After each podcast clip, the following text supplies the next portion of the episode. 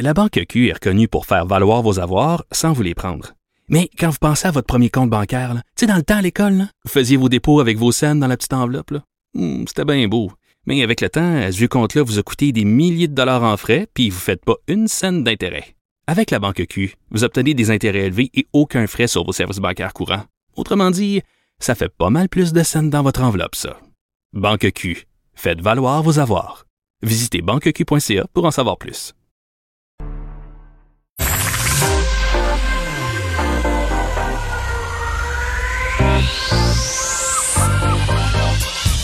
Même l'été, le midi, faut rester informé. Vincent Dessureau.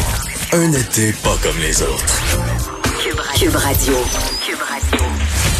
Bon après-midi, bienvenue à l'émission alors que l'été reprend son euh, son cours normal après le passage euh, d'un système assez euh, imposant qui a laissé énormément de pluie un peu partout, encore quelques endroits privés d'électricité, mais la, la, la normale reprend un peu, surtout que les prochains jours seront marqués à peu près partout à travers le Québec par du soleil mur à mur. Je vois là Montréal, Québec, jeudi, vendredi, samedi, dimanche, lundi, même possiblement mardi, quoique c'est un peu loin, du gros soleil températures qui vont euh, monter tranquillement. Là, euh, 24 demain, euh, monter jusqu'à 30 euh, vers le, week-end et le début de semaine prochaine. Alors, pour ceux qui sont en vacances, vous êtes bien tombés pour les pour les prochains jours, à l'exception d'hier. Et ben, évidemment, l'émission sera marquée encore par les événements horribles à Beyrouth, au Liban, hier. on était sous le choc à peu près à la même heure parce que ça venait de survenir hier.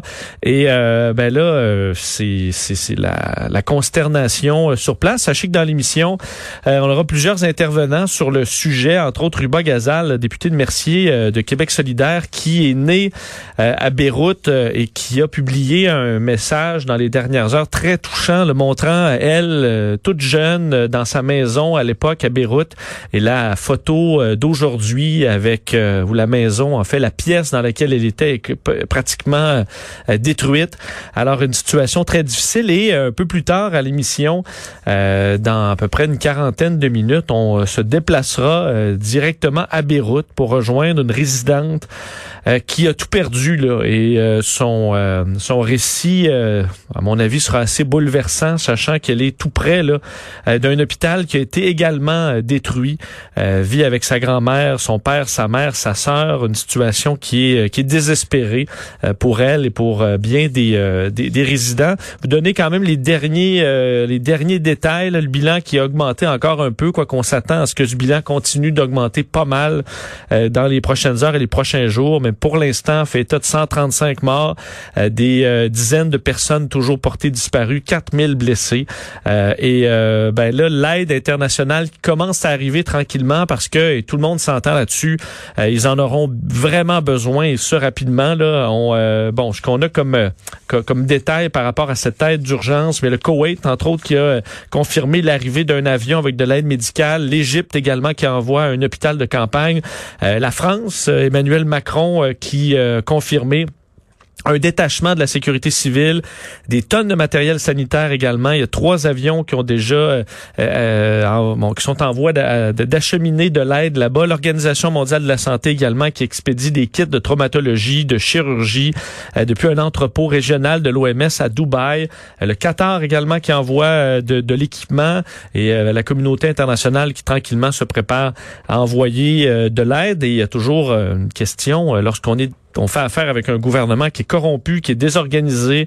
C'est difficile de coordonner de l'aide euh, et surtout d'envoyer des milliards de dollars. On sait là les, le bilan euh, au niveau euh, monétaire, on parle de 3 à 5 milliards de dollars donc qui, seront nécessaires pour redresser Beyrouth.